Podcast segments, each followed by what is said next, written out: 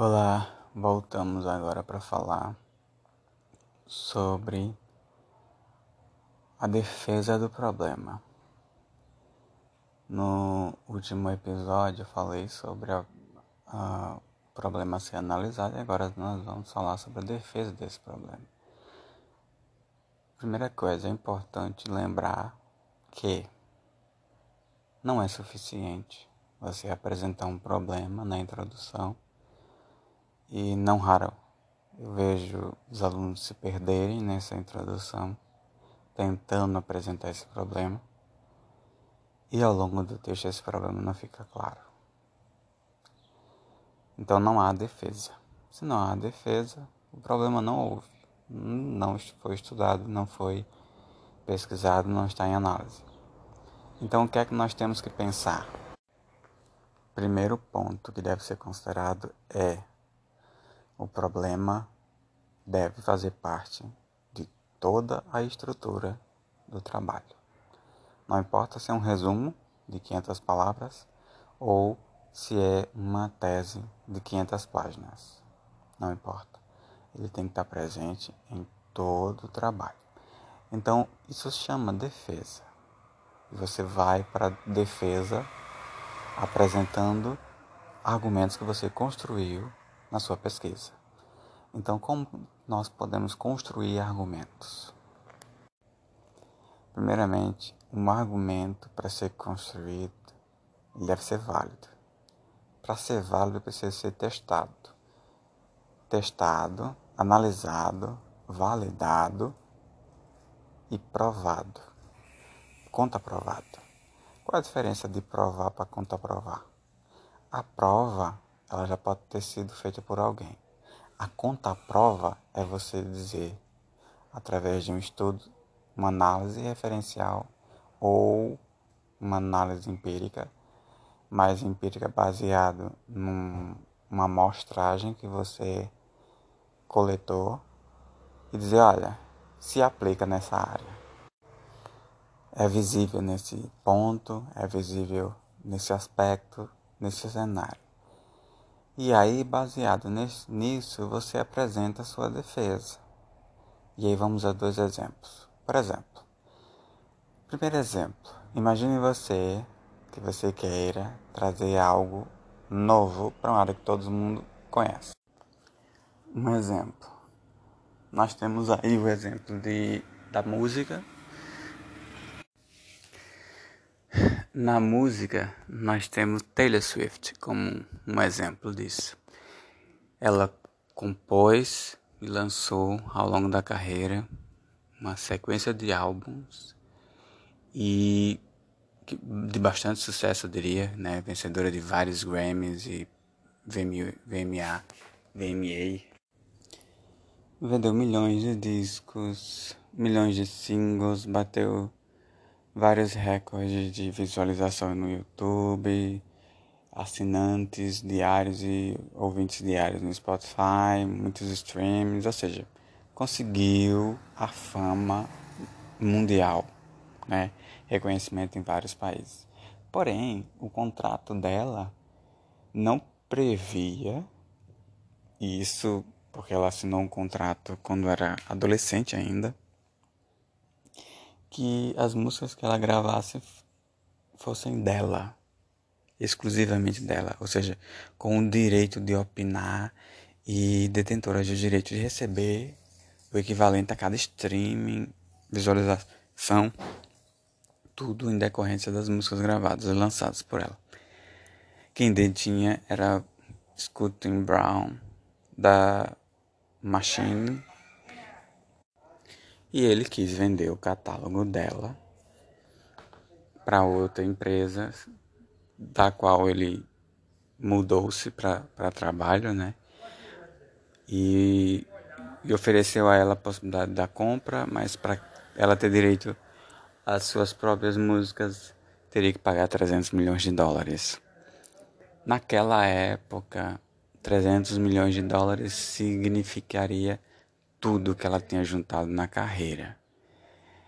Então, se ela comprasse as próprias músicas, era iria à falência.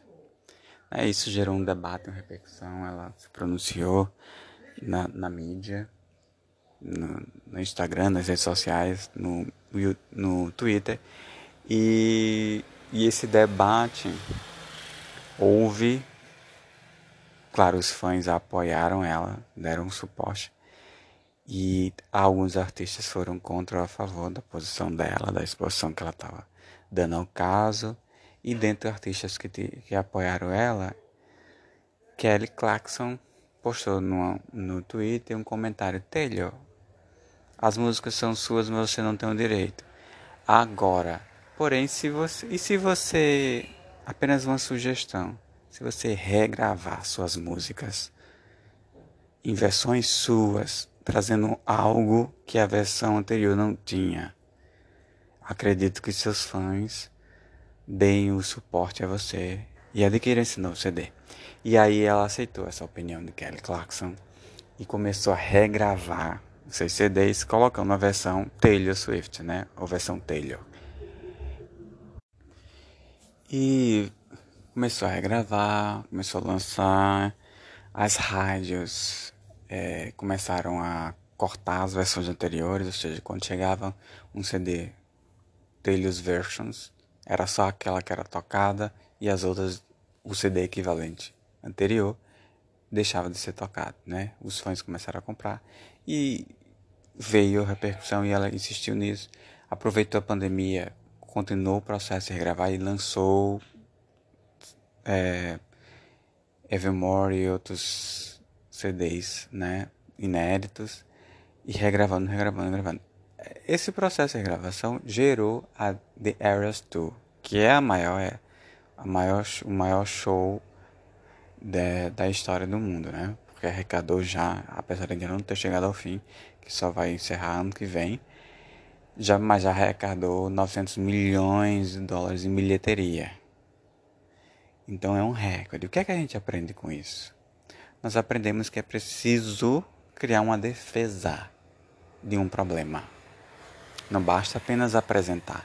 Ela apresentou o problema que ela tinha, a sociedade, o mundo inteiro, compartilhando o que tinha ocorrido, a sua disputa pelas, pelas originais, as demos de suas músicas nas redes sociais, jornais.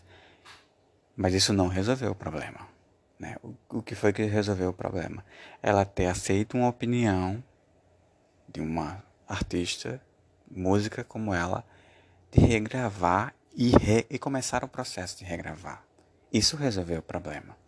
Então, a defesa dela foi: olha, eu vou tomar conta dos meus, dos meus, das minhas demos e para conseguir isso eu vou entregar benefícios aos meus fãs. Trechos inéditos, músicas inéditas, coisas que eu quis regravar e que não tinha sido regravada porque o ex-produtor não quis, N fatores. Uma dessas versões tinha uma música que acho que eram 4 minutos, mas a versão original deveria ter 10. Ela regravou essa música de 10 minutos e fez mega sucesso e canta nos shows. Quer dizer, isso é a defesa. Trazendo para a área da pesquisa científica, qual é o problema que eu encontro sempre? É que os alunos não conseguem impor um limite ao problema.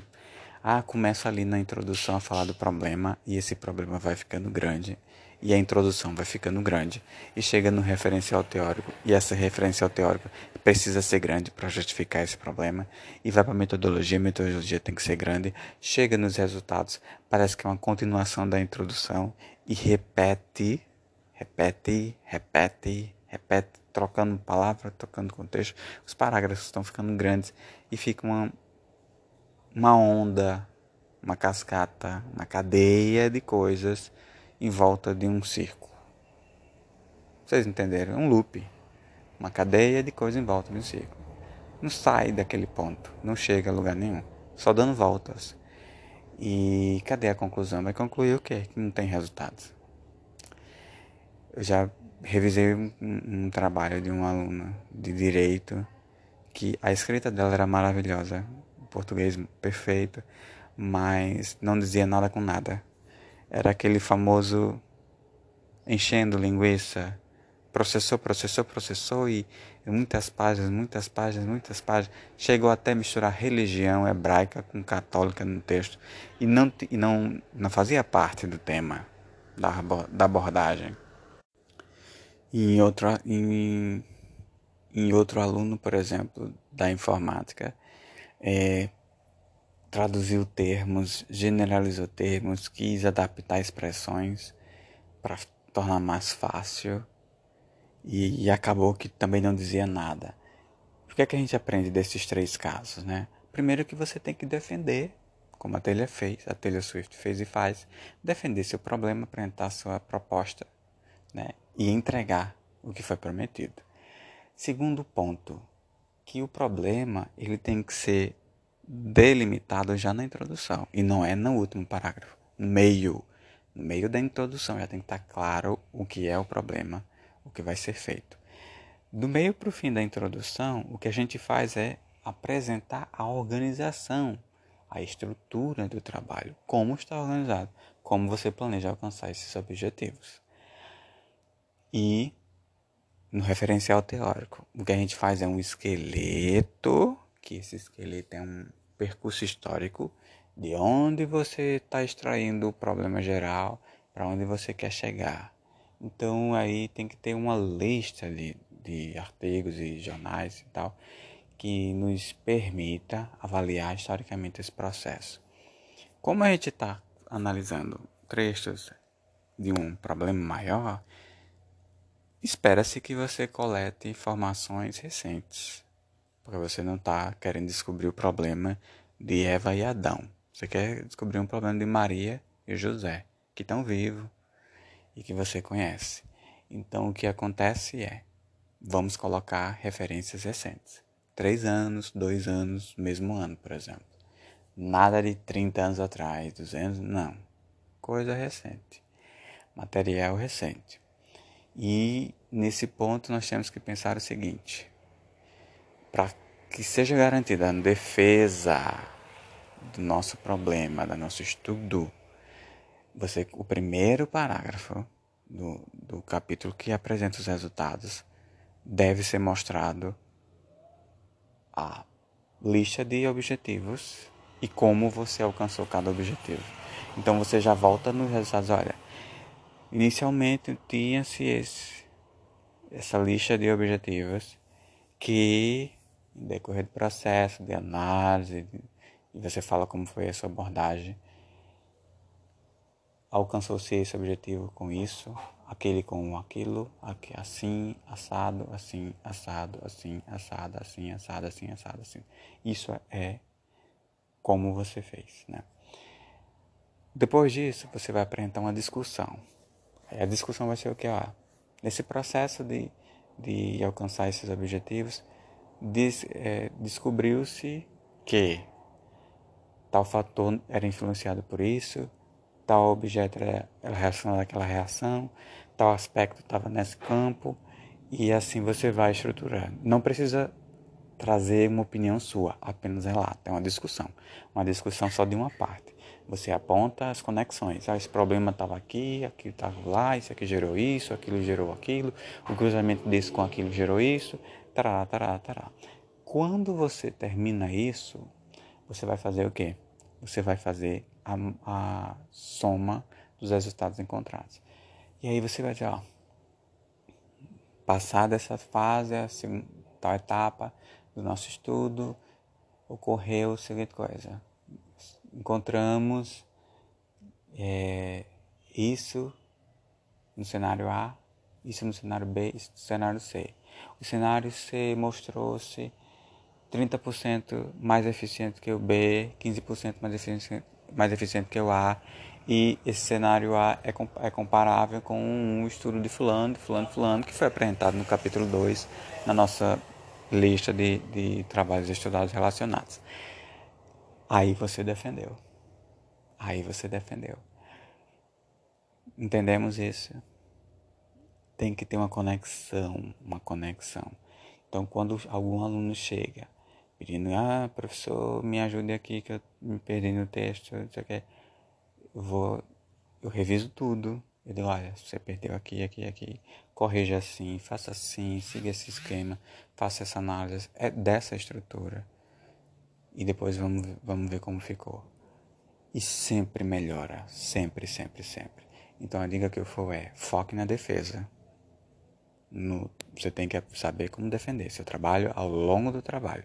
E a introdução, até o meio dela, você apresenta o problema. Passou do meio, esse problema tem que estar contextualizado. Não pode mais só acrescentando problema, acrescentando dado. Não, parou. Monte uma estrutura que permita que você analise, contextualize, questione, debata e apresente o resultado da sua análise. Voltamos em breve.